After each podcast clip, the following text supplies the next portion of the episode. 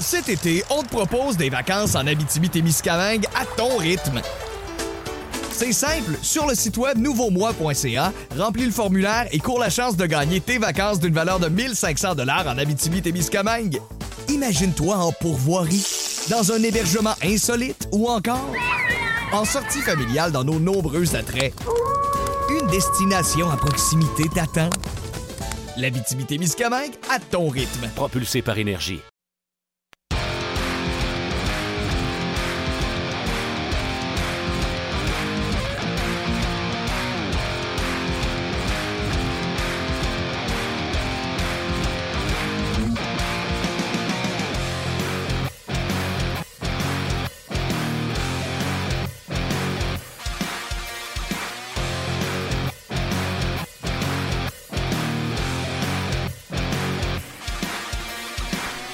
Bonjour et bienvenue à Ongeaz, édition du 3 euh, décembre 2018. Martin Lemay avec vous en compagnie euh, de Luc Dansereau. Hello Luc. Salut Martin. Comment vas-tu? Ça va très bien, toi aussi?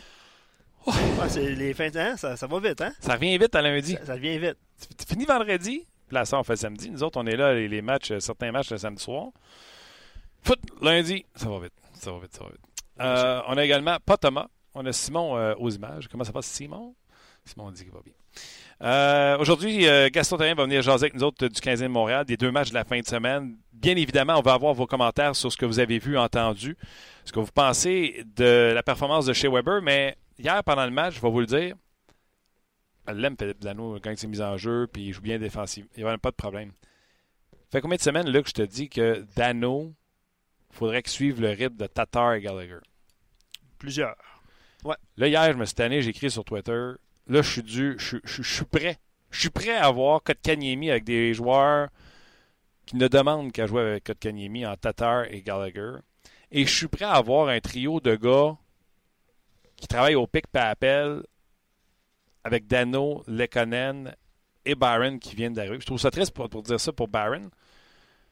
Mais c'est Dano. Dano, il suit pas les deux autres. Les deux autres essaient de créer des choses avec lui. Ça marche pas. Il y a quelqu'un qui m'a écrit, puis j'oublie son nom, puis je m'en excuse, je vais le trouver pendant le show. Il y a quelqu'un qui m'a écrit sur Twitter, puis moi, on dit que c'était d'appoint. Hey, euh, Gallagher, depuis quand il joue tout seul de même, puis selfish comme ça? Ben, depuis que quand il donne notre Dano, elle revient pas. Je sais pas si tu es d'accord avec ça. Moi, je trouve que. Ben, c'est sûr que c'est. On s'attend à plus de production offensive d'un centre de deuxième trio. Euh, Dano a deux buts, mais je suis d'accord avec toi, il joue super bien. Il n'y a pas de problème. Gang s'est mis au jeu. Est-ce que. Non, non. on parle de il joue bien défensivement. Oui, oui.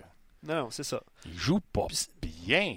Il ne crée pas grand-chose. Il perd ses batailles. Euh. Absolument. Puis ça devient plus difficile, tu l'as dit, pour Gallagher qui essaie un petit peu trop d'en faire. D'ailleurs, sa production offensive euh, au cours des derniers matchs a été. ça a réduit un petit peu. On s'entend. Oui, puis là, de voir que Canemi voir son temps de jeu baisser comme ça dans un match où le Canadien a besoin de marquer des buts. Vraiment, là, c'est-tu vraiment la faute à Kotkaniemi que Petrie fait cette passe-là en plein centre? Euh, non. Non, non, Ben, c'est, quoi la, c'est quoi la raison de couper le jeu de Kotkaniemi? La raison.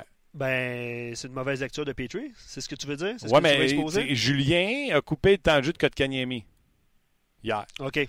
OK, OK, OK. Pourquoi? Il est à domicile, il y a le dernier changement. S'il est contre quelqu'un, tu ne veux pas le faire jouer, pourquoi pas? Il a-tu fait vraiment un mauvais jeu à un moment donné où tu as dit, hey, viens ici, petit gars, on va t'asseoir? Puis même s'il faisait un mauvais jeu, est-ce que vraiment Kotkaniemi mérite d'aller s'asseoir?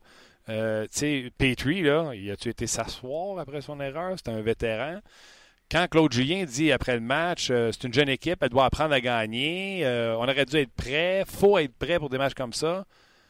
OK, mais c'est parce que Petrie fait la première passe, l'erreur. Euh, Bryce donne une boulette, parce que quand tu donnes un but de cette distance-là dans le national hockey, c'est une boulette. Là. On n'a plus Mike Palmateer d'un net, puis Rogatien Vachon. Là. C'est Carey Price. Euh, donc, à partir de là, euh, la question se pose, c'est qui qu'on vise quand on parle des jeunes? Est-ce qu'on parle du 5 contre 3 avec Riley et Chaput qui sont au banc de punition? C'est tout ça, les, jeunes qui n'étaient pas prêts? Euh, fait que c'est ça le match. Ça commence avec euh, ce but de loin de Brown sur, euh, sur Price. Par la suite, il y a ce but de Burns sur un 5 contre 3. Qu'est-ce que vous voulez qu'il fasse? 5 contre 3. Burns, Carlson, Pavelski, Couture, Thornton. C'est ça les trois gars qui avaient ça à la glace? Je ça va vite. là. Ça se peut qu'il marque à 5 contre 3. bref, le Canadien s'est relevé par la suite. Le Canadien qui partage les honneurs du programme double en fin de semaine. Les Rangers étaient à prendre euh, samedi. euh, victoire là, sans, de, sans de remous vraiment dans l'eau. C'était une victoire tranquille.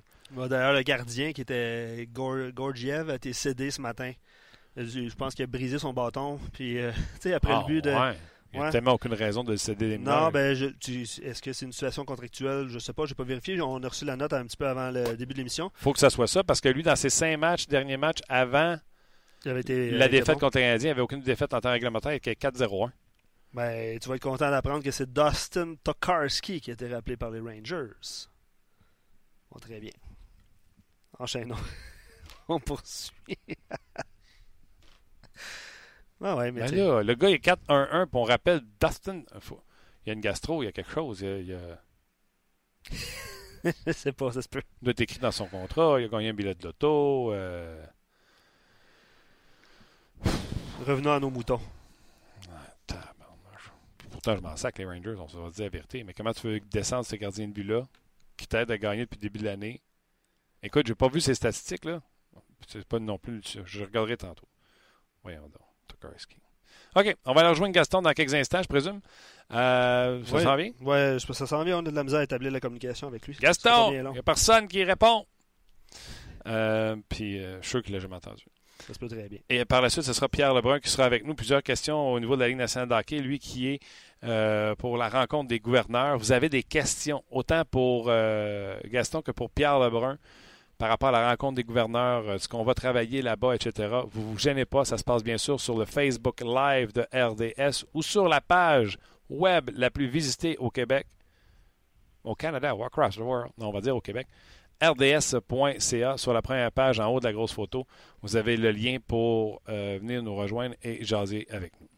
Ouais, d'ailleurs, euh, déjà euh, plusieurs réactions. On est en train d'établir la communication avec Gaston. Je pense qu'on tombe sur sa boîte vocale. Ça va mal. Euh, J'ai parlé ce matin. Elias dit Kotkaniemi doit se développer pendant un an. Pourquoi tu. je vais employer l'anglicisme. Pourquoi tu le roches? Il doit s'améliorer défensivement et l'année prochaine, il sera prêt. Est-ce que tu es d'accord à être patient avec lui un an ou tu voudrais lui donner plus de responsabilités offensives à partir de tout de suite? Ben moi, quand j'ai écrit je serais prête, parce que j'étais prête. Je pense qu'il est capable d'en prendre encore plus. qu'on en- Je trouve pas qu'il a l'air d'un joueur qui est dépassé par les événements. Au contraire, je pense qu'il est prêt à prendre des bouchées, euh, pas doubles, mais des bouchées supplémentaires, d'avoir... euh, tu sais, puis ça coûte rien de l'essayer. J'ai pas dit qu'on va y tatouer la deuxième ligne sur les fesses puis qu'il va jouer là jusqu'à la fin de la saison. Tu sais, hier, là, c'est 2-1, tu te bats pour un but, là. Ça va nulle part, Dano, Gallagher, Tatar. Puis c'est pas... Gallagher... Même Gallagher, hier, avait l'air de patiner dans le sable. Tatar était... Tatar. Kim, tu peux... Tu peux faire un changement pendant le match pour voir si ça peut marcher. Tu sais, lâchez-moi, là, on va le protéger puis on va faire attention à Kotkaniemi. Tout le monde qui dit ça, c'est le même monde qui dit Ah non, on ne pas Kotkaniemi, on envoie ça en Finlande. Ou on ne repêche pas Kotkaniemi. Finalement, on l'a repêché puis il va bien. Je sais que quand on va aller poser la question à Gaston, c'est sûr qu'il lui va être d'accord avec ça, de lui donner plus de, de, de responsabilités offensives. Euh, Kotkaniemi, c'est Danny qui écrit ça sur Facebook, devrait jouer à la place de Dano sur le deuxième trio avec des joueurs qui peuvent recevoir des passes. hein, c'est un peu ce qu'on dit depuis tantôt. Euh, je ne sais pas si tu vois, ce trio-là, là, Tatar, Gallagher avec Kotkaniemi.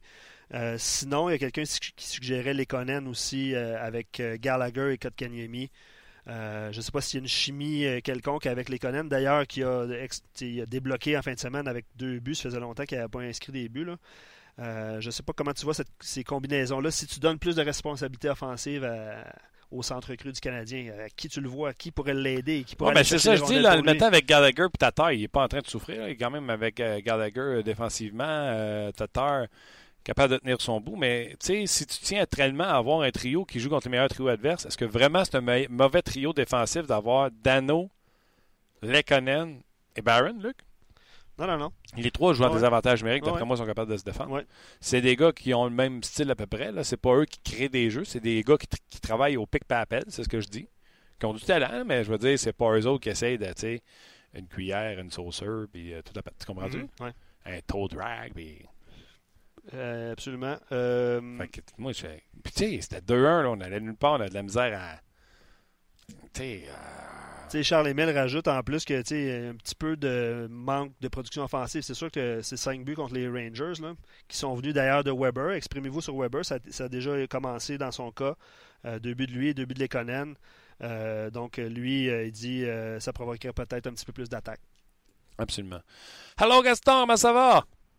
Salut Martin, salut Luc, ça va très bien. Tu nous as fait peur. Tu sais, quand mes enfants répondent pas de même, je m'inquiète c'est ce que j'ai expliqué à la personne qui doit me téléphoner. J'avais mon téléphone dans les mains, il n'a jamais sonné.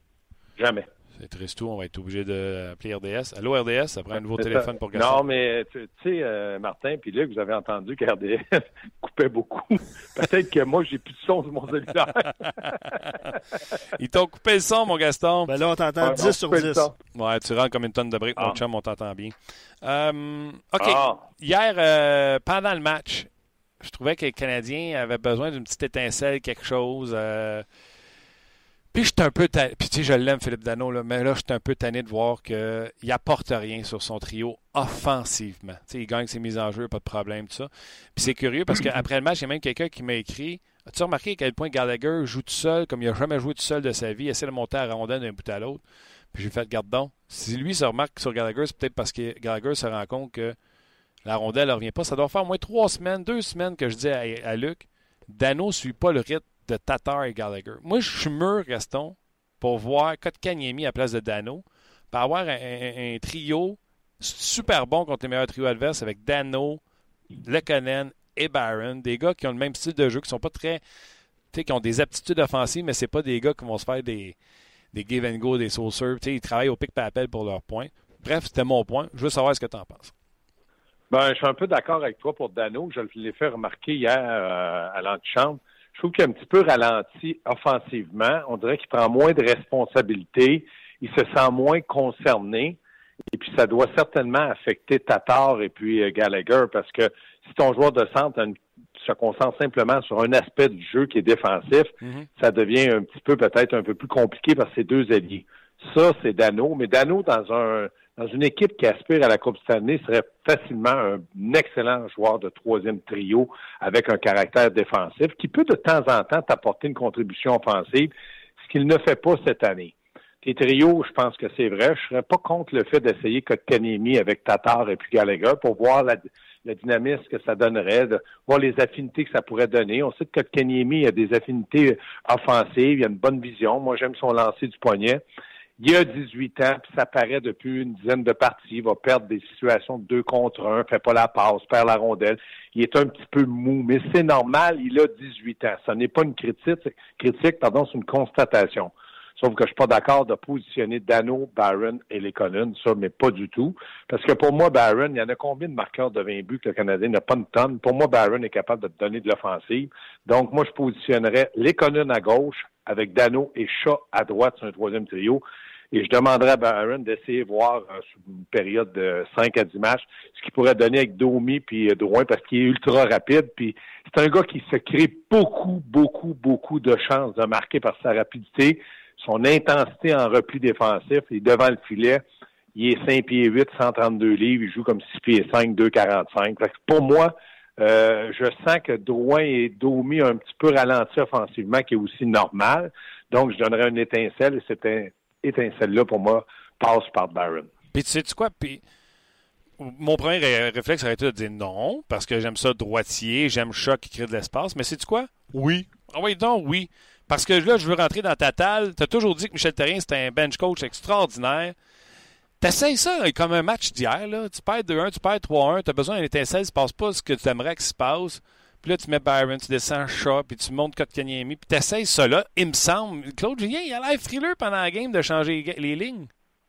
Non, c'est pas un frileux, c'est un gars qui... Euh, ça y en prend beaucoup pour qu'il puisse changer ses, trios. Ça y en prend... Euh, il est très patient pour un match, au lieu qu'après une période qui apporte des ajustements comme Michel Terrien le faisait. Lui, il va être patient, va attendre deux périodes, deux périodes et demie, il va donner une présence, deux présences, puis là, il y a un doute à l'entraînement, on ne sait pas, puis peut-être on va essayer.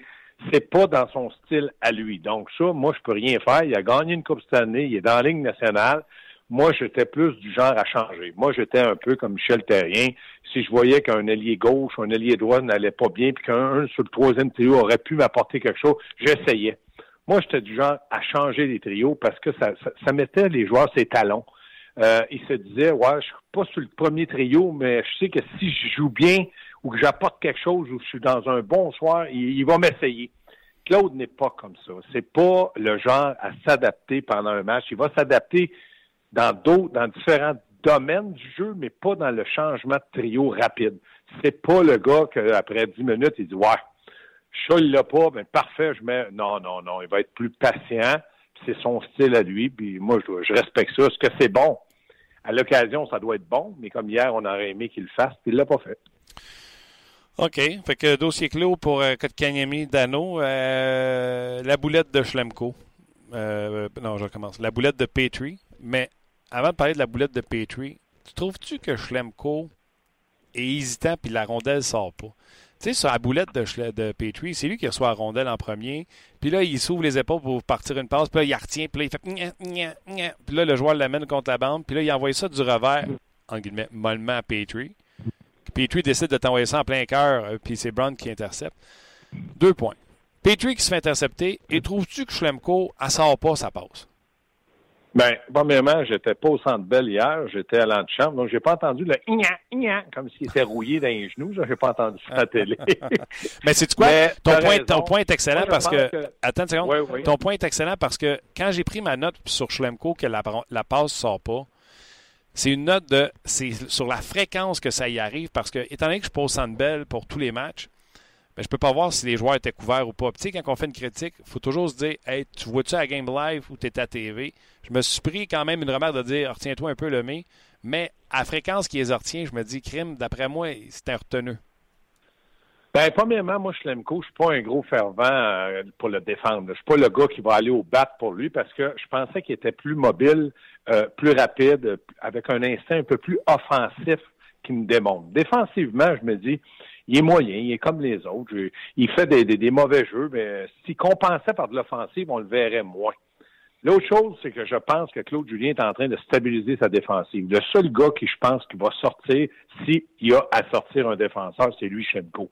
Parce que Jordy Ben a joué un, bon match hier défensivement. on sait Petrie, on sait euh, du côté de Weber. Puis j'ai l'impression que Riley, là, s'il écoute un peu plus ce qu'on lui donne comme directive, c'est un bon patineur. Il y a encore des défauts, mais je pense que Claude, en tout cas, du moins, est en train de stabiliser sa défensive. Pour ce qui est de Petrie, oui, la passe de Schlemko était ignant, puis ignant imbécile un peu, mais il y a donné. mais moi, ce que j'aime pas de Petrie, c'est qu'il avait du temps. Il avait du temps devant lui pour patiner comme défenseur, quand tu as la rondelle, même quand tu n'as pas la rondelle, faut que tu sois en mouvement. Dans la réalité du hockey moderne, faut que tu sois en mouvement. Le seul gars qui bouge très peu sur la glace, c'est Shea Weber, parce qu'il a 33 ans, mais il est puissant. Euh, c'est un gars qui lit bien le jeu aussi, donc il compense puis se repose en étant un peu statique. Tu peux plus être statique sur la glace. Tu enseignes à un jeune, bouge tes pieds, un défenseur constamment en mouvement. faut que tu sois en mouvement pour prendre de la vitesse au cas où des passes comme Petrie hier. Étant donné qu'il avait la rondelle sur son bâton, puis j'ai vu la, reprise au moins dix fois hier à RDS, mm. étant donné qu'il avait du temps et de l'espace, mais qu'il bougeait pas ses pieds, il aurait dû garder la rondelle puis se remettre en mouvement. Puis si là, tu vois quelqu'un qui fait un échec avant agressif, ben tu peux euh, la, la, lober sur la bande puis la sortir de ta zone. Parce que quand il a fait sa passe, il était encore dans sa zone puis il a fait une passe à 45 degrés. Ce que tout entraîneur déteste, tu n'es pas sorti de ta zone. Pourquoi? Parce que ça l'est coupé, la contre-attaque est ultra rapide. Moi, j'aurais aimé que Petrie, en bon vétéran, dise, bon, Schlemko m'a mis un peu dans le pétrin, mais je vais la garder, je vais la lober, mais je ne sais pas ça. La lecture de jeu de Brown été excellente. Que vu qu'il ne bougeait pas et qu'il y avait un joueur qui patinait pour prendre la rondelle, il a lu le jeu, il a pris un risque, un risque calculé qui a fonctionné. Il a coupé la passe, s'est emmené contre Carey Price. La dernière erreur appartient à Carey Price. Jamais ce but-là aurait dû rentrer. Absolument. Puis Petrie a pris le blanc également euh, dans le vestiaire, donc euh, tu as raison. pour le, le, 20 pieds, 40 pieds, tu as raison aussi. Il y avait une reprise de derrière Petrie que vous avez montré à la répétition hier à l'antichambre, c'était clair aussi. Oui. Quand tu es un vétéran, si ça avait été un jeune comme Jolson, j'aurais dit quoi? C'est une, une, erreur de jeunesse. Par contre, Petrie était après très agressif offensif. C'est rare que je peux dire ça. Il est agressif parce qu'agressif et Petrie, ça va pas ensemble. Et il a marqué un, il a marqué un beau but. Donc, Quand tu es entraîneur, puis tu dis, je vais blâmer Petrie, il faut qu'il se réveille, il faut plus qu'il fasse ça. Il a fait match nul lui hier, il en a marqué un, il en a donné un, puis celui qui a marqué, il l'a travaillé. Par contre, s'il n'avait pas fait ce passe-là, ben, ça aurait été mieux pour le Canadien. OK. Euh, Luc, tu interviens quand tu veux. Oui, ben, vous avez parlé de Weber, Petrie. Il y a longtemps, on s'est demandé qui devrait ou devait évoluer à la gauche de, de Weber. Kulak, ça va plutôt bien. Hein, super bien, même, si, même si Claude Julien a voulu être modeste après le match de samedi en disant Ouais, il est correct. Écoute, qu'est-ce que tu peux reprocher à ce gars-là dans les deux games?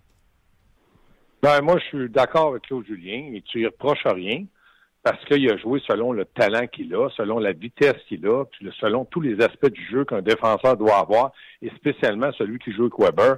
C'est à court terme, il restera pas là, c'est impossible. C'est pas un gars qui convient à Weber. Premièrement, hier, je pensais qu'il, lui, devait se penser qu'au lac, c'est un match sans mise en échec. Et si tu fais brosser à Canis, à peu près, lui, lève ta de tête parce que tu vas te la faire et arracher. Ça va les effets sonores, les gars, parce qu'il y a des gros mots qui sortent. Bip, bip, bip, bip. C'est ça aussi, c'est mon cellulaire, ils m'ont donné ce, côté-là. Ah ouais, hein, il y, a une censure dessus. D'ailleurs, il y a des censures sur nos pages. Hein, euh, des, des gens qui s'expriment. Euh, c'est Francis qui écrit ça. Schlemko, c'est un 1 de bois mort. Euh, c'est quoi? C'est la journée des, des effets spéciaux. là. C'est le fun. Non, non, ça, il va dire Calas. Ah, ça, tu peux le dire. Il peut l'écrire, il peut l'écrire, Calas. Ouais, mais ça commence par ES. Fait que, ouais, pas sûr. Ben, c'est une estimation. Il s'estime avec les autres. Ah, il, il, fait partie de l'estimation d'un public. J'adore ça. Oui, c'est ça. OK. Ben, Goulac, ça va bien. On va barrer ce sujet-là. Là, euh... ah, je t'ai pas dit que ça allait bien, dépanneur. Mais c'est le meilleur dépanneur que le Canadien a eu ben, depuis trois matchs. Weber a joué trois matchs. Donc, euh, dans le moment, Koulak, parce qu'il est rapide, puis il prend des décisions, mais c'est impossible qu'il passe l'année-là. En tout cas, à moins qu'il s'améliore terriblement d'ici quelques, quelques semaines. Ça, ça me surprendrait. Puis à vous entendre, puis à lire les commentaires, là, euh, Kulak, c'est temporaire avec Weber. Puis là, ben, Schlemko en mange, une, en mange une claque sur nos pages depuis tantôt. Fait que c'est temporaire avec Petrie. Euh, non, mais non, pas nécessairement. Pas nécessairement, parce que je pense pas que Riley, dans le moment, est prêt à jouer sur le deuxième duo de défenseurs du Canadien. Il faut pas oublier que le deuxième duo va affronter de temps en temps le premier trio, plus souvent le deuxième, de temps en temps le troisième, rarement le quatrième. Donc, dans le moment, Riley, pour moi, ne peut pas remplacer Schlemko. Là aussi, c'est pour ça que moi, quand je vous ai dit, là, je transigerais avec Petrie, c'est parce que je me dis, il n'y a pas personne du côté gauche qui peut jouer un, deux, du côté gauche. Weber joue un, Petrie joue deux à droite, c'est fantastique. Mais j'aimerais mieux sacrifier un, deux pour aller chercher au moins un un ou un un et demi l'autre côté, parce que là, ça devient flagrant que tout le monde passe à gauche. C'est d'ailleurs la suggestion de Sylvain euh, Martin que sur nos pages. Il dit la valeur de Petrie à partir de maintenant ne, fera que baisser, évidemment avec le retour de Weber, moins de responsabilités. Euh, possiblement que c'est euh, son meilleur temps pour le transiger, c'était il y a une coupe de jours, coupe de semaines, mais bref, on verra ce qui va arriver. Exactement, ce sera un dossier à suivre de, son, de son côté. Puis moi, je vais vous dire que Kulak, je trouve qu'il a, euh, a bien fait. Et euh, temporaire comme tu veux, mais tant que tu ne montres pas un gaucher qui joue mieux que lui, il va être là pendant un petit bout selon moi. Et euh, ma mère disait, faute de pain, tu manges la galette. Lui, c'est la galette. Ouais. Mais des fois, il y en a de la bonne galette. Moi, je n'ai mangé beaucoup. Oui, mais c'est ce que je te dis. Tu as raison pour ton, ton commentaire. Tant que tu n'en auras pas un meilleur, ben, il va rester là. il va rester là parce qu'il n'y en a pas de meilleur. OK. Là, aujourd'hui, ce matin, on se rend compte en regardant Twitter, mais pas un gros balotage parce que les Kings vont le ramasser. Ils viennent de réclamer Lipsic également au balotage euh, ce matin. Donc, euh, Sherback qui s'en va du côté de Los Angeles. Gaston, Sherback, c'est un Shinkaruk qui va passer au balotage et jamais percé, ou c'est un Paul Byron que quelqu'un va ramasser puis qui va connaître une carrière? Non, non, non, non, non, non, non, non, non, non, non, c'est pas un Paul Byron, ça. Parce que Paul Byron, quand on l'a positionné au balotage, je me rappelle, j'avais parlé à Bob Hartley, puis il m'avait dit jamais je voulais le mettre au balotage, mais j'ai Johnny Hockey, Johnny Godreau, qui est petit, j'ai Byron, puis il y en avait un autre dans ce moment-là. Ils ont été très petits. Puis là, il y a un moment donné, tu veux de la grosseur. Si tu as cinq Paul Byron, tu pleures ton, ton, ton cœur parce que ça n'a pas de bon sens. Il est petit. Sauf qu'il joue comme un gros, mais physiquement, c'est pas toujours évident. Dans le cas de, de Sherback, on lui reprochait sa constance. C'est un gars de 6 pieds 2, c'est un gars qui peut jouer c'est un droitier parce que les Européens jouent beaucoup plus hors elle que, que les Nord-Américains, mais il pouvait jouer un peu à gauche aussi. Moi, j'aurais aimé, puis lui, il a perdu son poste avec le Canadien au camp d'entraînement. Le camp d'entraînement était fait pour lui en disant tu vas être le troisième ailier droit du Canadien de Montréal si tu bouges, si tu montes de la constance, puis si tu produis. Parce qu'il y avait un, il était un, choix de première ronde. Il a un certain talent. On a tout fait pour qu'il soit capable de produire. On l'a positionné avec des joueurs. Les Canadiens n'avaient pas de joueurs au. Bien, ils ont essayé de former des trios qui puissent donner un peu de, de, de, de punch offensif avec un Sherback. Ça n'a pas fonctionné. Perdu sa place là. Et à partir du moment où tu joues pas, quand ça fait 20, plus de 20 matchs, ben là, c'est sûr qu'il était devenu à haut risque. Mais euh, je suis pas sûr que Los Angeles va le garder. Puis si Los Angeles le garde, ils feront pas les séries. C'est pas un joueur qui peut t'aider en disant euh, ce gars-là, il a du chien dans le nez, il va passer. Je suis allé vendredi voir le match euh, à Laval et j'ai vu Shinkaruk. Shinkaruk n'a pas une bonne vision, il prend des décisions, il, lance, il lance, il lance, il lance, il lance, il lance. D'un mon coup, il y en a une qui rentre. Pouf! Shinkaruk a marqué. Son premier, À Laval, là, dans le moment, là, Joël Bouchard de se lever le matin, puis là, je regardais derrière le banc, il y a plus de cheveux gris. J'ai l'impression que quand ils vont venir bien blancs, on va peut-être les perdre aussi. C'est pas fort fort, mon ami, je peux te le dire. Quand je te dis que le meilleur des joueurs, c'est Alzner et de loin, ça va pas bien. Non, euh, ça va effectivement pas bien. Ben, tu réponds à ma question. Sherback sera un Shinkaruk et non pas un joueur qui sera réclamé et qui connaîtra une carrière. Non, c'est ça. À mon avis, mais je peux me tromper. OK. Petit sprint de commentaires avec euh, les gens avant de te laisser, mon, mon restant. Euh, oui, je pourrais répondre à tout commentaire. Ben, les gens sont d'accord avec euh, le fait de possiblement d'employer Paul Byron sur le premier trio. Euh, tu l'as bien exposé tantôt, Gaston. je pense que les gens seraient prêts aussi à essayer ce joueur à la droite des deux ben, des deux principaux attaquants offensifs du Canadien. Euh, Jacques ajoute on a pu voir hier à quel point nous avons une formation légère à l'offensive. C'est vrai que les Sharks sont assez gros. Euh, qu'est-ce que tu as pensé des Sharks de San Jose hier, Gaston? Moi, j'ai. Ben, ouais, vas-y. Ben moi, premièrement, moi, j'aurais positionné Barron parce que, premièrement, Barron, n'est pas, pas, fatigué. Lui, là, il arrive de blessure. J'enlève rien à chat, mais il manque le côté vitesse. Mais je suis d'accord avec Martin. Il fait créer de l'espace, mais pour là, c'est pas assez. Là, je sens que Domi et Drouin sont un petit peu, là, ils ont baissé un peu la garde. Donc, pour ça, je positionnerais Barron là. L'autre chose, les Stars de San Jose, ben, moi, je regarde sur papier, j'ai cette équipe-là, puis je me dis, oh, j'ai une bonne équipe de hockey. Euh, j'ai des bons défenseurs. Le Big Three, oui, sauf que ça marche pas. Mhm. Parce qu'il y a deux droitiers, Carson et Burns. Puis moi, euh, j'ai déjà vécu ça dans les rangs juniors. Euh, lorsque tu es, le défenseur qui, qui, qui est dominant, tu es le leader, tu es le joueur, euh, pas concession, mais le joueur, de, le vedette de l'équipe, il arrive un excellent autre joueur. Puis dans mon cas, c'était un autre défenseur qui s'appelait Normand Rochefort. Moi, je m'étais assuré que j'étais le numéro un, puis, que puis on dit non, non, tout est ici, tu as fait ce que tu avais à faire, lui, il va venir t'aider.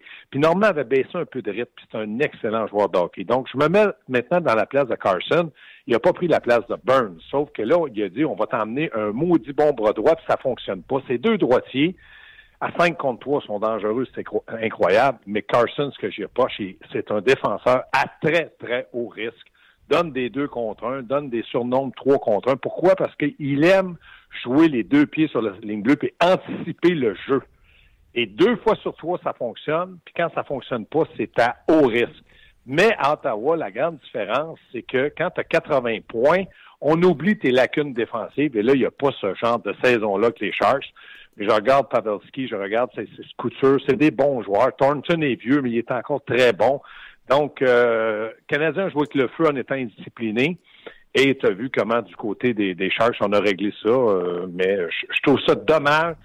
On avait dit qu'ils étaient pour avoir la meilleure brigade défensive. Ils sont bons, mais ils donnent pas tous selon leur rendement. Non, puis dans le cas de Carlson, c'est jamais gêné pour dire que pour lui, le jeu sur trois qui va, qui va euh, rater à la ligne bleue, qui avait le patin pour attraper qui que ce soit dans la ligue. Mais il l'a pu. Il l'a pu, là. Il est moins vite qu'il était. Guy Boucher en avait fait un, défenseur complet. Euh, là, je le trouve beaucoup moins rapide qu'il l'était à Ottawa. Euh, il a fait des bons, des bons replis défensifs, mais là, Canadien, là, c'était pas, euh, c'était pas toujours Domi puis Drouin parce que je vais dire quelque chose. moi, j'ai trouvé qu'il il est dentiste, il en arrache. Patrick Caron te demande, puis Martin Lemay te demande, Simon Després, il vient-tu d'allumer deux mois trop tard, lui, là? Vient-tu perdre deux mois de sa vie? Euh, Simon Després là, va être avec le Rocket pour une remise en forme pour pouvoir jouer la Coupe Spengler en Europe, en Suisse. Et non pour se tailler une place avec le Rocket, mais là, il fallait trouver une excuse, il fallait trouver une façon de l'intégrer à l'entraînement. Et euh, si jamais on voit qu'il est euh, qu'il a, a gardé sa forme ou quoi, je te dis pas qu'ils lui donneront pas un, contrat. Mais la première chose qu'on a voulu faire, c'est lui donner un endroit pour s'entraîner. Puis euh, le Rocket a accepté de faire ça parce que eux le voulaient en début de saison, lui ont offert un contrat de la Ligue américaine et il a refusé. Donc, on, s'est dit, euh, avec tout le trouble qu'on a, le, Rocket, en parlant du Rocket, peut-être que s'il arrive ici puis il nous démontre quelque chose, on va lui permettre de se mettre en forme, on va lui signer un contrat. Mais le but premier, c'est de le faire patiner, de le faire, de voir ce qu'il donne. Moi, j'ai perdu espoir. En début de saison, j'en avais beaucoup parce qu'il a déjà été, je l'ai connu très jeune, je l'ai connu bam bam. Euh, j'avais beaucoup d'espoir en lui, mais le fait de refuser de jouer dans la Ligue américaine, parce que lui, il faut pas oublier qu'il est sur un rachat des Ducks d'Anaheim, il gagne beaucoup d'argent encore pour quelques saisons. Il aurait pu facilement prendre le contrat du Rocket et le contrat qu'on lui offrait, c'est un, un, bon montant d'argent. Donc, euh, j'ai pas trouvé qu'il était très professionnel de faire ça. Maintenant, s'il réussit, tant mieux, mais j'ai pas bon espoir que ce gars-là va se tailler un poste quand tu manques deux mois, je suis pas sûr qu'il a passé deux mois sur une glace ou dans un gymnase. Ça, c'est un gros bonhomme, ça. Ouais, non, puis tu sais, euh, Mété va être le premier gaucher. Le deuxième, ça va être Osner parce qu'il est encore sous contrat avec le Canadien. Donc, tu es soit rendu troisième gaucher à Laval si à un moment donné tu reviens, ou faut que tu travailles une mhm. place quelque part à droite quand tu es gaucher. Excuse-moi, mon chum, là. ton étoile était pas mal plus euh, flashy. Euh, là, deux mois, tu as, mhm. manqué ton coup.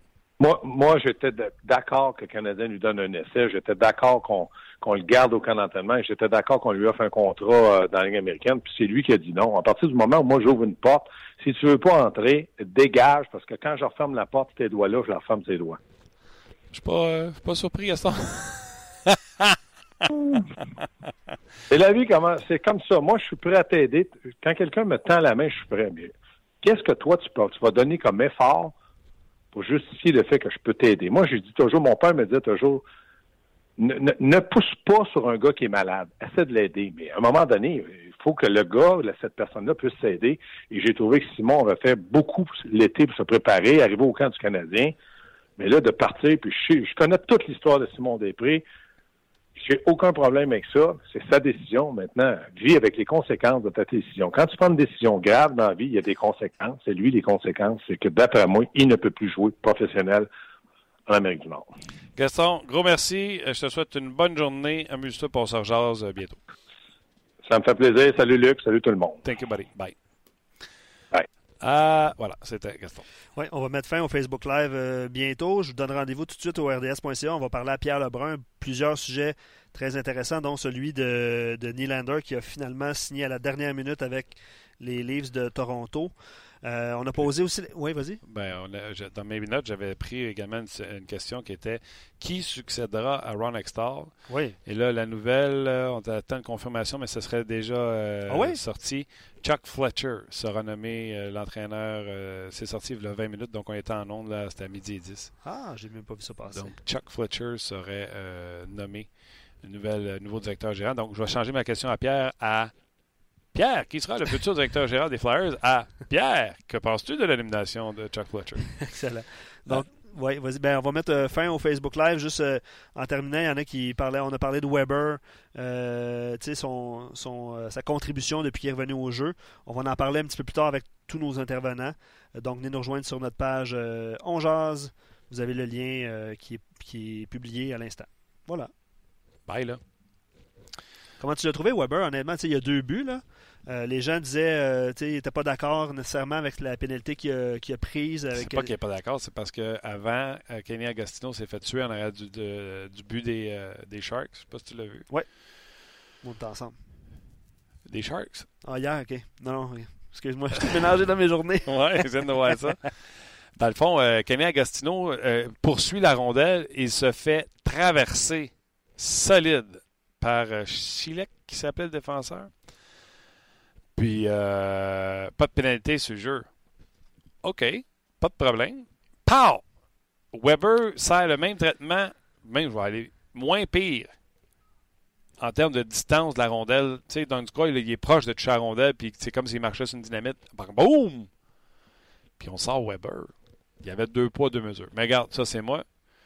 C'était le millième match de Cormier hier. Ouais. Il a décidé d'arbitrer avec ses chums québécois je te l'ai tout le temps dit. Quand on est un quatuor québécois, on dirait qu'ils veulent montrer qu'ils ne sont pas partisans du Canadien. Puis c'est tout le temps plus tard pour le Canadien. Ça, c'est moi. On me regarde. Moi, je pense quand même. Puis, euh, tu sais, dans, son jeu d'ensemble, comment tu l'as trouvé, euh, Weber? Ah, comme, comme, comme, il n'y a pas de problème. Il n'y a pas de problème. C'est quoi? Le Weber que tu vois là, c'est le moins bon que tu vas voir parce qu'il va s'améliorer. Ça fait un an qu'il n'a pas joué au hockey. Puis on devrait s'attendre à une baisse de régime, comme à chaque fois on le sait. Ouais, ouais. Les gars reviennent, là, ça, ça a l'adrénaline dans le plancher. Tu es convaincu que ça peut tout faire. Puis à un moment donné, ça va faire Bouh! Comme nous autres, on commence en septembre là, à travailler. Là. Ya. On arrive en novembre, il fait plus clair. C'est long. On cherche pour rien. Ça vous arrive, vous autres aussi, au bureau? Nous autres aussi, ça nous arrive. Puis ça va y arriver lui avec. Weber, jusqu'à date, pas de problème. Content en plus qu'il y ait. J'ai l'impression que ce gars-là joue avec une urgence de dire je peux faire la différence, puis il en amène des rondelles au filet. Entre autres, samedi contre les Rangers de New York. Bravo, on en a parlé. Oui, les, juste mentionner aux gens que les deux prochains matchs euh, du Canadien, c'est contre les sénateurs d'Ottawa. Euh, mardi au Centre Bell, jeudi à Ottawa. Euh, il y a congé euh, samedi, puis euh, le Canadien affronte les Blackhawks dimanche. Là, euh, on va aller rejoindre Pierre Lebrun. Salut Pierre. Allô Pierre. Salut, salut. Ça va bien? Euh, oui. Oui, excuse. Je pense que les Leafs sont, en train de faire un échange, alors je suis un peu euh, Oh, tracté, mais c'est bon, on y va. all right. Écoute, reste sur le qui-vive. Il y a tellement de choses qui se passent. Premièrement, j'ai réagi tantôt à la nouvelle que les Rangers avaient descendu Gorgiev, euh, Gorgiev à- dans les mineurs. Et c'est un auditeur sur nos pages qui nous répond. Il dit Les Rangers ne jouent pas avant le 8 décembre prochain. Ils vont le rappeler. euh, ils veulent qu'il aille jouer des matchs. Ils vont le rappeler pour le 8 décembre. Fait que je me demandais pourquoi on l'avait descendu puis rappelé euh, Tokarski. On a nos insiders partout. Pierre, on a toi puis on a nos auditeurs. voilà, des, des belles recherches. T'es d'accord avec ça? Quelqu'un a fait leur recherche. Exact. D'accord avec quoi, excuse? Tu es d'accord avec le fait que c'est la raison pourquoi les Rangers ont descendu? Ils n'ont pas descendu à cause de ses performances. Ce gars-là avait perdu euh, aucun match dans ses cinq derniers. Oui. Bon, le, le, le change vient d'arriver. Euh, Vancouver ont reçu Josh Levo des Leafs de Toronto. Ça vient d'être annoncé. Alors voilà.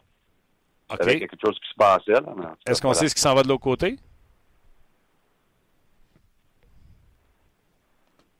Pierre? Euh, Josh Levo, ça va en Vancouver. Oui. Euh, Josh Levo pour Carcione. Ouais, Michael, Carcone. Je sais pas OK. OK. on va OK. faire des recherches. D'ailleurs, c'était une de mes questions plus tard. Je vais te la poser tout de suite parce que je voulais parler de Nylander de Extar, mais la dernière fois que les gouverneurs se sont rencontrés, il y a eu la transaction euh, Pearson-Haglin. Des fois, tu sais, les rapprochements, ça fait que tu as envie d'échanger. Est-ce que tu t'attends... Ma question, c'était est-ce que tu t'attends est-ce que tu t'attends à ce qu'il y ait d'autres transactions euh, avant ou pendant ou après ce- cette rencontre des gouverneurs? Euh, c'est pas vraiment une réunion où que les transactions se font. C'est pas, pas une réunion des directeurs gérants, c'est une, c'est une réunion des propriétaires. Alors, euh, il y a certains gérants qui sont ici, mais la plupart ils sont pas. C'est vraiment les gouverneurs, les présidents qui sont ici parce que c'est c'est euh, la business de la ligue. Alors, il n'y a pas vraiment euh, euh, pas vraiment pas vraiment une place où on parle d'échange. OK. Euh, ma question euh, pour Ron Extall était qui va le remplacer? Et là, la nouvelle est tombée. Il semblerait que c'est confirmé Chuck Fletcher. Tes réactions? Oui, c'est pas encore confirmé, mais je pense que c'est euh, les journaux à Philadelphie qui font le reportage. D'accord? C'est pas encore été annoncé pour les Flyers, je pense. OK. Mais euh, c'est ce que c'était notre spéculation depuis la semaine passée. D'ailleurs, je pense qu'on était les premiers à dire, mais que Chuck Fletcher serait le, le choix numéro un. Et puis, euh, je pense que ça va être lui qui va être annoncé d'ici aujourd'hui, demain, euh, comme le directeur gérant des Flyers. Et puis, euh, comme je dis, c'est pas surprenant parce que ça a toujours été le, le candidat qu'on pensait était pour avoir le job. Qu'est-ce qu'il apporte au, ou qu'est-ce qu'il apportera aux Flyers de Philadelphie? Ben, une des choses que quelqu'un dans l'organisation des Flyers va dire ça me passer, c'est qu'on voulait embaucher quelqu'un qui n'avait pas d'histoire avec les Flyers. On embauche souvent chez nous, chez les Flyers, que ce soit Bob Clark qui était gérant, Paul Holmgren, euh, Ron Extall, toujours des anciens Flyers. On voulait avoir quelqu'un avec une perspective euh, complètement différente. Alors évidemment, on va avoir ça avec Chuck Fletcher. Mais euh, il y a quand même euh, une relation entre Chuck Fletcher et Bobby Clark. Chuck Fletcher, c'est un jeune homme dans, sa vingtaine lorsqu'il a été embauché par Bobby Clark en Floride. Bobby Clark était le, le directeur gérant avec les Panthers. Alors, il y a une connexion là. Euh, et puis, je pense, écoute, euh, si tu regardes les équipes de Chuck Fletcher au Minnesota, toujours dans les séries. Oui, ils sont pas rendus euh, loin dans les séries, mais ils ont toujours été une équipe euh, euh, qui faisait bonne compétition. Alors, écoute, il n'a pas peur de faire des transactions très agressives durant son temps au Minnesota. Ça, c'est une des choses que les gros boss à Philadelphie ont devenu un peu frustrés avec Ron Extall, c'est que il était tellement patient qu'on le trouvait trop patient parce qu'il faisait pas beaucoup d'échanges et puis il ne voulait pas échanger ses, jeunes espoirs. Et puis c'est une raison finalement qui s'est faite euh, congédier la semaine passée. Alors, euh, les ordres pour Chuck Fletcher lorsqu'il va se faire annoncer, c'est d'être agressif entre maintenant et le 25 février et de faire des échanges. Alors, c'est c'est la façon qu'on aime les choses à Philadelphie. Alors, je pense qu'on va retourner à ça avec euh, Chuck Fletcher. Et il avait réglé le problème des gardiens de but à, Minnesota. Et je présume que ce dossier-là, de ne pas avoir fait monter Carter Hart, de ne pas avoir trouvé la solution devant le filet des Flyers, je présume que ça pesait énormément sur le propriétaire Ed Snyder. Euh, ben, écoute, le propriétaire Ed Snyder, il n'est plus que nous autres. Fait que, euh, si, si, si, si, M. Snyder si M. Snyder fait, fait, encore des messages, euh, ça, c'est toute une histoire. Elle est bonne. la ouais. mais, euh, euh, mais quand même, euh, c'est quand même vrai, par exemple, que la façon que M. Schneider a mis les choses à Philadelphie a encore une influence, même après son décès. Euh, c'est absolument vrai. C'est une organisation qui se comporte comme une famille. Bob euh, et Paul Holmgren, c'est eux autres qui ont, ont vraiment mené euh, les entrevues avec, les candidats pour le docteur Gérard c'est passé. Alors, c'est quand même des gars que ça fait des années, des décennies qui sont là. Et puis, euh, écoute, je pense que les ordres pour Chuck Fletcher vont être très simples. Je pense qu'il faut qu'il aille chercher un gardien. Euh, un gardien qui peut être là pendant deux ans pour attendre sur Carter Hurt. Je pense qu'on va aller chercher un joueur de centre. Euh, puis je pense qu'on va être agressif. Alors ça, je pense pas que Chuck, Chuck Fletcher va attendre longtemps avant de, de, de vouloir se démontrer avec, euh, euh avec les Flyers. Si tu avais de l'argent à mettre à l'Auto-Québec, est-ce qu'il va garder son entraîneur Axtar? Ben, c'est dur à dire. Il va probablement vouloir le connaître un peu avant, puis le, puis le, le voir aller. Moi, j'ai toujours dit que euh, quand tu deviens le directeur gérant d'une équipe, tu devrais toujours attendre avant de changer d'entraîneur parce que ça te donne, mm-hmm. ça te donne quelque chose à faire un peu plus tard. Parce que il y a combien d'entraîneurs que tu peux embaucher euh, au congédié? Peut-être deux, peut-être trois. Alors moi, je dis toujours, tu devrais pas euh, tu devrais pas être vite avec ça. Parce que quand tu le fais, là, la pression devient sur toi comme directeur gérant. Après que tu embauches ton premier entraîneur, ça devient ta responsabilité comment que cet entraîneur-là va. Alors, avec Dave Axtall, ça donne chaque Fletcher un peu de temps à dire que c'est pas moi qui l'ai embauché, mais je vais lui donner une chance. Moi, je donnerais jusqu'à la fin de l'année, si je serais lui. Ensuite, peut-être faire un changement cet été si les Flyers.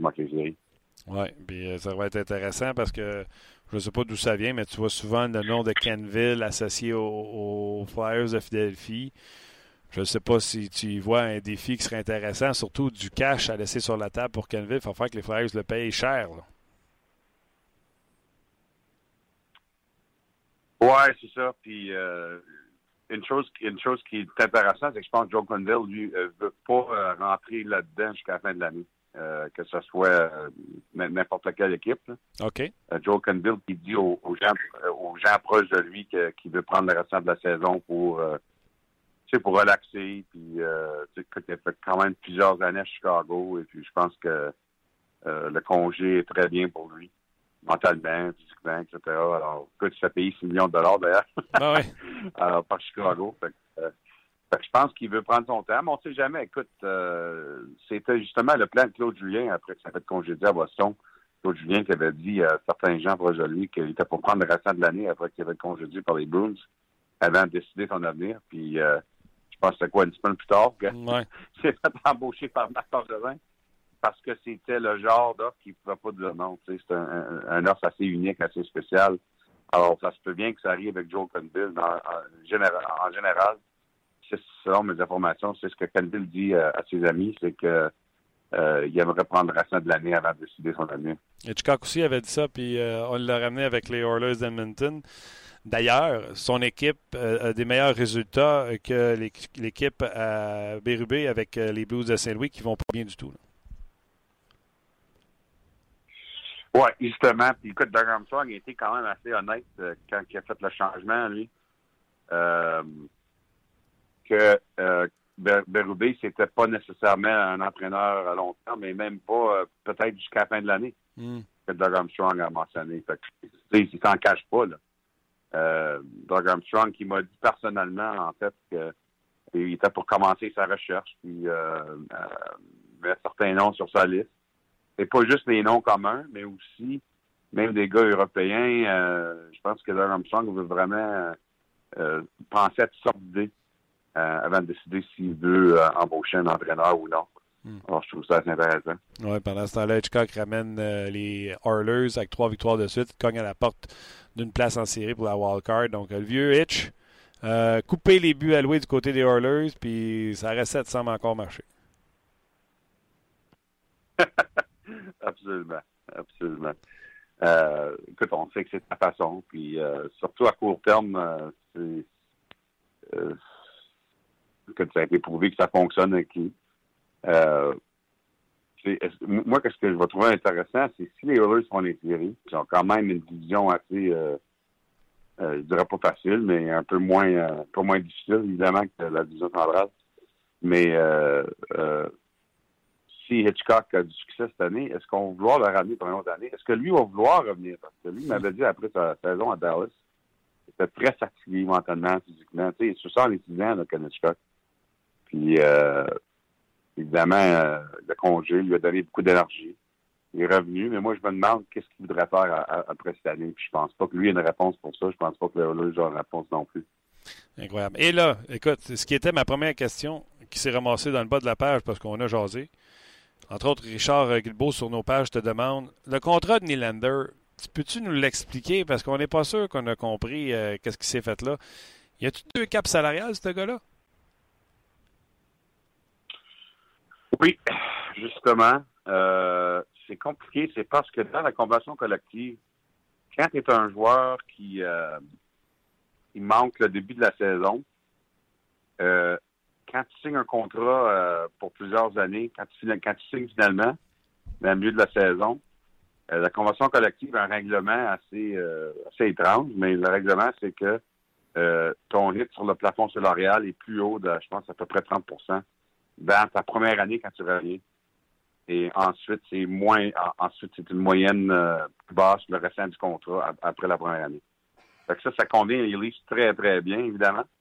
Parce que les autres, cette année, ils n'ont pas de problème de, de, de plafond mais ça commence à être compliqué pour eux autres euh, en commençant l'année prochaine parce que euh, écoute, il va y avoir des nouveaux contrats pour Matthews et Marner, peut-être euh, Jake Gardner. Euh, ça devient compliqué. Alors, c'est vraiment euh, par hasard, c'est, comme euh, un petit break pour les Leafs que le contrat de Nylander euh, est un peu plus difficile à gérer après cette année euh, sur le sur le cap salarial. Ça tremble, mais ça, ça, va aider aux Leafs.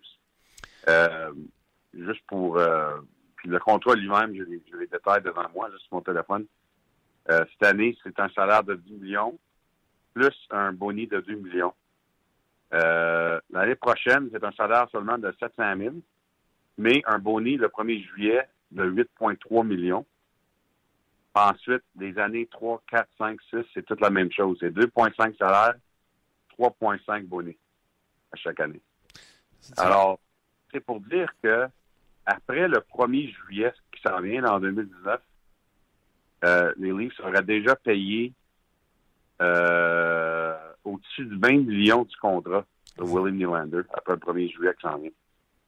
C'est Euh, exactement ça. La raison que c'est important, ça, c'est que, ben, la raison que c'est important, c'est que si l'équipe décide que ce soit un offre pour William Nylander dans, dans un échange cet été, je ne dis pas qu'ils veulent l'échanger, mais s'ils décident qu'avec les contrats de Barner et Matthews, ça commence à être compliqué avec le plafond salarial, qu'ils reçoivent une très belle offre pour un défenseur pour William Nylander le 2 juillet, il va y avoir plusieurs équipes qui vont dire qu'il y a déjà presque la moitié du contrat qui est payé sur Nylander. Alors, surtout des équipes où l'argent est plus important que le chiffre sur, le cap.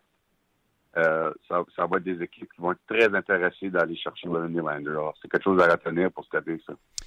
Y a-tu un gagnant? Euh, je présume que les Leafs visaient à peu près un contrat comme Pasternak, qui était à 6-6, si je me souviens bien. Les Leafs sont-ils gagnés ou parce qu'ils l'ont à 6-9? C'est une Nylander qui a gagné parce qu'il ramasse 20 millions au début. C'est un win-win? Moi, je dirais que ça serait 60-40 pour le joueur. Euh, écoute, les Leafs vont te dire qu'à la fin de la journée, c'est leur meilleure chance de gagner une coupe cette année. ça va être une bonne équipe pendant plusieurs années, mais cette année, c'est leur dernière année qu'ils peuvent jouer avec autant de profondeur qu'ils ont avant que le plafond salarial commence à passer l'année prochaine. Comme les Blackhawks en 2010, avant que ça fonce, le, plafond salarial, les Leafs, c'est cette année. Alors, il fallait le signer parce que si c'est ta meilleure, ta chance de gagner un coupe cette année, avec toute ta profondeur, tu encore une meilleure chance de tenir l'année dans la Ligue. Alors, il y avait une pression à l'interne de cette façon-là chez les Leafs de tout faire pour signer. À cause de ça, ils ont payé plus cher qu'ils voulaient. Les vraiment, ils ne pas vraiment payer plus que 6,5, 6,6. Ça a fini à 6,9. Alors, c'est un peu plus cher qu'ils voulaient, mais c'est quand même, ça vaut la peine pour une équipe qui pense qu'ils va gagner la Coupe d'avoir, d'avoir trop payé. Dans le cas de Nylander, euh, c'est un gagnant parce que les Leafs, euh, au camp d'entraînement, offraient 6 millions par année. Fait que tu peux dire que si tu veux que, que la décision de ne pas jouer pendant deux mois, puis tout, puis tout le, comment difficile ça c'est pour un joueur, mais il, vient de gagner 900 000 de plus par année sur 6 ans. Mm. Par, alors, c'est un gagnant. Je veux dire, il était de 6 millions à 6,9 millions en pas jouant pendant deux, deux, mois. En plus de ça, il a reçu un, un bonus de 2 millions pour le, samedi quand il a signé. Fait que le 2 millions, euh, c'est dans ses poches pour pas avoir joué au mois d'octobre, au mois de novembre. Ça, je peux dire qu'il y a bien des équipes dans la Ligue. Ah, d'ailleurs, j'ai fait un texte sur l'Atlantique euh, hier soir. Tu, vas, tu aller lire aujourd'hui. Mais j'ai euh, cité plusieurs gérants des autres équipes et, les, et, les, et les agents aussi, parce que je voulais comme avoir les deux côtés de la négociation. puis c'est très intéressant les commentaires que j'ai reçus, mais mais ça, c'est une des choses que les autres équipes m'ont dit qu'ils n'ont pas aimé, c'est que non, seulement que Nylander, finalement, euh, il s'est rendu jusqu'à 6.9, mais en plus de ça, il a, reçu de l'argent pour ne pas avoir joué. Non, absolument. Euh, il y a bien des, équipes qui sont pas trop contents que ça. Je suis d'accord. Euh, Alexandre Boulian te demande est-ce que tu crois que Nylander est prêt à jouer déjà cette semaine ou ça va prendre un certain temps? c'est une bonne question, ça. Babcock était pour ça lui-même quand il s'est fait demander après signature. Euh, écoute, les joueurs d'aujourd'hui, ils, se gardent en, ils sont en très bonne forme physique. Là. Quand, quand ils sortent de, durant l'été, ça patine à chaque jour, sont prêts au camp d'entraînement. c'est quasiment de même pour moi. Là. C'est que c'est comme il arrive au camp d'entraînement et il est déjà en bonne forme physique. J'imagine, moi, qu'il va jouer d'ici une semaine, là, mais les sont pas encore annoncé ça. Euh, toujours sur nos pages, euh, Pierre, il y a quelqu'un, Jean-François Archambault, qui te demande est-ce que le deal comme ça peut effriter euh, la relation entre les Leafs et le joueur? Est-ce qu'il y a des séquelles après qu'un joueur ne se rapporte pas pendant deux mois à son équipe? Oui, ça va être intéressant, ça. C'est une bonne question. je pense que ses coéquipiers, moi, quand je parle avec eux autres, ils ont, toujours défendu ce que Nylander faisait comprennent la business. Puis d'ailleurs, quand tu y penses, euh, Marner et Matthews sont là, c'est leur tour, là, eux fait ils vont pas commencer à critiquer Nylander quand ils savent que ça peut être eux autres dans un an. Ils sont pas capables de signer. Moi, je pense pas que ça va arriver. Je pense que les deux vont signer, mais, je pense que c'est quand même quelque chose que ces deux joueurs-là savent que doivent respecter ce qui se passe avec leur coéquipier parce que ça va, être, à leur tour après. Fait c'est pas mal évident. Ils sont aussi bien d'être solidaires.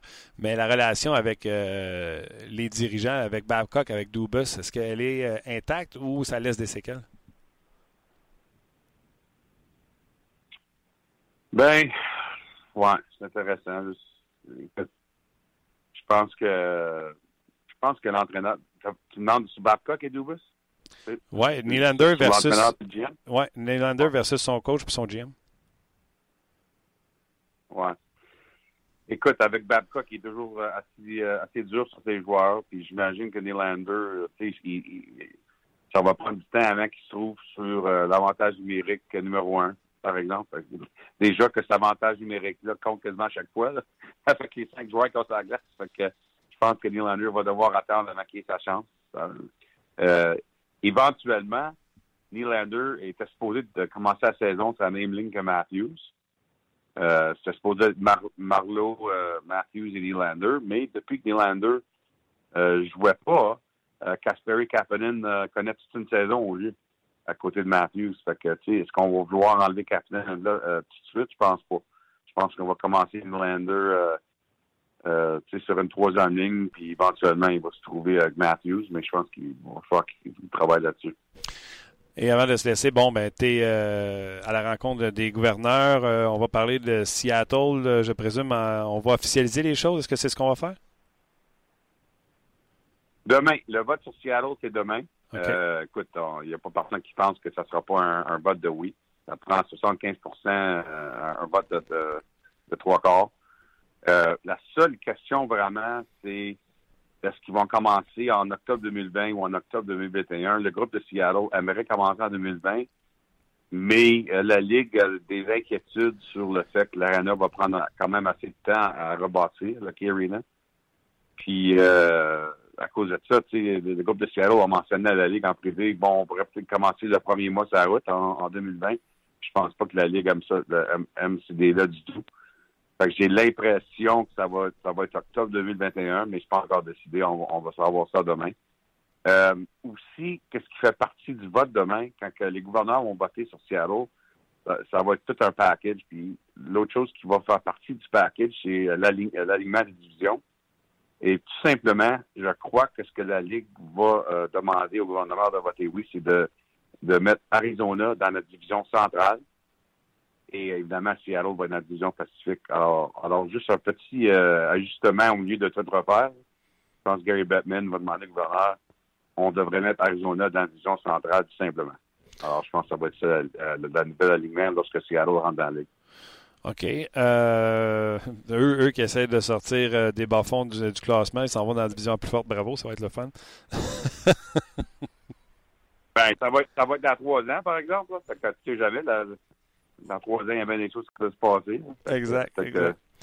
À ce point-là, euh, les Coyotes peuvent être meilleure, une meilleure équipe. Peut-être, oui. Est-ce que tu penses, puis c'est Luc qui m'amenait ça à, à- à mon attention, la Ligue nationale de hockey pourrait-elle être pas- tentée d'ex- de, de prendre plus d'expansion que 32 équipes? On sait que la NFL est à 32. Là, j'étais surpris quand il m'a dit ça. Est-ce que tu penses qu'un un- un sport professionnel pourrait euh, s'étendre à plus de 32 franchises? Présentement, c'est pas le but de la Ligue. là. On, euh, je pense qu'après Seattle, on va vouloir prendre un respire là, chez la Ligue. Mhm. Euh, une, une des choses qui est intéressante, c'est que j'ai cité Bill Daly le mois passé en disant que de plus en plus, on commence à examiner l'idée d'avoir des équipes en Europe. Ça a été assez étonnant comme, euh, citation, mais Bill Daly a dit ça. Euh, écoute, on parle pas là, dans les prochaines cinq années, c'est vraiment quelque chose de 10, 15, 20 ans. Mais euh, la Ligue, je pense, regarde de plus en plus comment ça comment ça de l'air si on avait des équipes en Finlande, en Suède, en Russie, etc. est-ce que ça serait une division séparée, une autre division dans la Ligue? Ou est-ce que ça serait comme euh, NHL Europe, euh, comme, comme le football faisait? Je je suis pas, sûr, mais c'est pour dire que ça, c'est intéressant à long terme. que la Ligue, euh, je pense, faut quand même euh, faire des recherches là-dessus. OK. Et euh, mis à part le vote, tu t'attends-tu à avoir d'autres échos de quoi que ce soit qui pourrait arriver dans, les, dans la Ligue nationale de hockey? Je pense que c'est vraiment euh, Seattle, la, la grosse histoire. Évidemment, ce soir, la première journée des, des réunions, ben, c'est à 15 heures que ça commence. Euh, on va parler, euh, parmi plusieurs choses, on- on- le- la Ligue va donner au gouverneur euh, une prévision en général de ce que le plafond salarial pour l'année prochaine. C'est toujours à sa réunion chaque année qu'on commence à faire des prévisions. Ce ne sera pas un chiffre à 100 là, mais ça va être une prévision. Alors, je pense que ça va être un entour de 84 millions, on verra. On sait que le plafond salarial présentement est à 70 79,5. Puis Évidemment, pour certaines équipes, chaque scène compte euh, avec le plafond salarial. Alors, si tu penses aux Jets de Winnipeg, par exemple, qui doivent aller signer euh, Patrick Laine et Kyle Connor euh, cet été, et Jacob Trouba et Tyler Myers, il- ça va être difficile chez les Jets de tout soumettre en dessous du plafond salarial. Alors, quand on donne des prévisions financières à cette réunion des bonheurs, c'est très intéressant pour un gars comme Mark Chickman, qui est propriétaire des Jets, pour, pour savoir justement euh, combien, c'est quoi la flexibilité qu'on va avoir chez les Jets cet été pour faire des nouveaux contrats. Évidemment, la même chose avec les Leafs. Euh, même chose avec le Lightning de Tampa, qui euh, non seulement sont toujours proches du plafond salarial parce qu'ils ont tellement de bons joueurs, Hmm. mais il y a Braden Point qui a besoin d'un nouveau contrat. Fait que, euh, pas évident, ça. Fait que, euh, pour des équipes de même, quand, quand on reçoit des détails, des prévisions euh, de, de, de Bill Daly à cette réunion aujourd'hui, euh, on, on, on, on porte attention comme il faut. Je t'en envoie une dernière. Je te pose la question parce que Charles Bélanger, sur nos pages, dit est-ce qu'Ottawa va être au, au centre des discussions également avec les récentes nouvelles pour le nouvel amphithéâtre et qu'on peut faire, que peut faire la Ligue avec Eugene Melnick? Euh, Un fan des sénateurs. C'est une bonne question. Ouais. Ben, écoute, fait pas grand-chose. Quand, quand le propriétaire euh, il est propriétaire, c'est son équipe. Pourvu qu'il paye, euh, paye ses billes, puis, euh, tout le monde se fait payer, il n'y a pas grand-chose peut faire comme ligue. Je veux vraiment, s'il faut attendre que Eugene Melnick veut vendre l'équipe, puis il continue de dire qu'il n'y a aucune intention de vendre l'équipe. Alors, c'est vraiment ça comme partisan des sénateurs. Si t'es pas heureux avec le propriétaire, la seule chose que tu peux espérer, c'est qu'il reçoit un offre qui peut pas dire non. Euh, puis ça change de propriétaire. All right. Pierre, écoute, euh, on a fait le tour. Euh, passe du bon temps. Euh, Amuse-toi. Puis nous autres, on va se rejaser euh, lundi. Tu as remarqué que je t'ai pas parlé de tes Cowboys qui ont gagné le match du jeudi soir. Ah, gros, grosse victoire. Ça va bien. Ça va bien, les choses. Attention à toi, Pierre. OK. Salut, mon. C'était euh, Pierre Lebrun. Ouais, vous avez fait le tour? On a passé à la gratte, mais écoute, au début, me, demandais, je me demandais voir si on allait le faire longtemps parce qu'il y avait un maudit délai qu'on a eu tout le long, mais on a appris à, à vivre avec. Oui, puis d'ailleurs, euh, Stéphane, que je salue, euh, qui a fait le téléphone à Pierre, dit euh, Ça se peut que. euh, il y a une transaction du côté des Leafs, fait que ça se peut que ça coupe court. Finalement, ça s'est fait dès le début, de l'intervention. C'était pas major. Si ça avait été major, non. Ben oui. Puis, sais, vous auriez compris que. Levo, euh, j'ai fait une petite recherche, là, puis ça valait pas la peine que je revienne avec Pierre pour ça. J'ai fait une petite recherche pour savoir qui était euh, Michael ou Michael. Caron. Euh, Caron, ouais. C'est un ancien des Voltigeurs de Drummondville qui a été signé comme agent libre avec les Canucks de Vancouver. Il est déjà à sa troisième saison avec les Comets de Utica. Peut-être que les gens qui vont match Rocket l'ont vu. Euh, ça va mieux cette année. Lui qui avait eu 27 points en 68 matchs la saison dernière, a terminé les séries avec 4 en 5 et cette année, il est 17 en 20. Donc ça va un peu mieux pour lui au niveau euh, des, euh, des statistiques. Et euh, c'est un gars de l'Ontario qui a joué son hockey junior avec Drummondville, donc euh, Toronto, qui euh, en font son acquisition. Pour euh, Levo, est-ce que c'est parce qu'on se libère d'un contrat pour rentrer sur une Nylander? Possible. Ouais, ou tu un, un body, comme on dit. Là, à un moment donné, ça, prend de la place pour rentrer un autre joueur. C'est lui qui a écopé. Il évoluait au sein du quatrième trio avec les Leafs. C'est une place de plus. Là. À droite, ça c'est. Euh, Nylander joue à droite. C'est un droitier, il joue à droite. Tu es convaincu de ça, toi ou, euh, Non, pas convaincu. de ça. OK, parce que c'est Hyman présentement qui joue avec Tavares puis Marner. Patrick Marleau est avec euh, Matthews pour qui ça va super bien depuis son retour Mm. euh, avec Kapanen. Puis le troisième trio est pas mauvais quand même avec Kadri, euh, ouais, Johnson puis Connor Brown. Mais il va, falloir- va falloir faire de la place pour Nylander, effectivement. Écoute, euh, pas mal de commentaires qu'on a reçus tout Dans au le long. fond, tu, fais, tu signes le joueur, le contrat, sais, même s'il ne joue pas, le contrat est déjà dans ta formation, donc tu te dois de libérer un contrat. Ouais, exact, c'est ça, en plein ça. C'est ce qu'on vient de faire. En plein ça. Nylander tire de la droite. Tire de la droite, oui, c'est ça, mais je sais pas s'il joue à droite. Parce que- Oui, parce que je suis pas plus avancé. euh, je- je- et je t'aurais répondu, on le met au centre dans le sens que quand tu regardes ses statistiques, partout il est classé Ouais, au centre. ouais. D'ailleurs, tu viens, on a parlé, si une équipe fait une transaction, est-ce qu'on peut percevoir Nylander comme un joueur de centre dans cette transaction-là? Tu, sais, tu vas le chercher pour le mettre au centre. Ouais, mais là, avec Tavares, Matthews puis Kadri, euh, Non, non, lui, il va jouer à on s'entend, là? On s'entend. Euh, ouais, ben, plusieurs, euh, plusieurs commentaires tout au long, mais ça va à gauche, à droite, au centre, en défensive. Je pense qu'on a fait le tour. Je vais vous inviter à lire euh, François Gagnon qui vient de publier son, son état des forces. Tampa Bay de retour au premier rang. Toronto grimpe aussi d'un rang et rendu deuxième.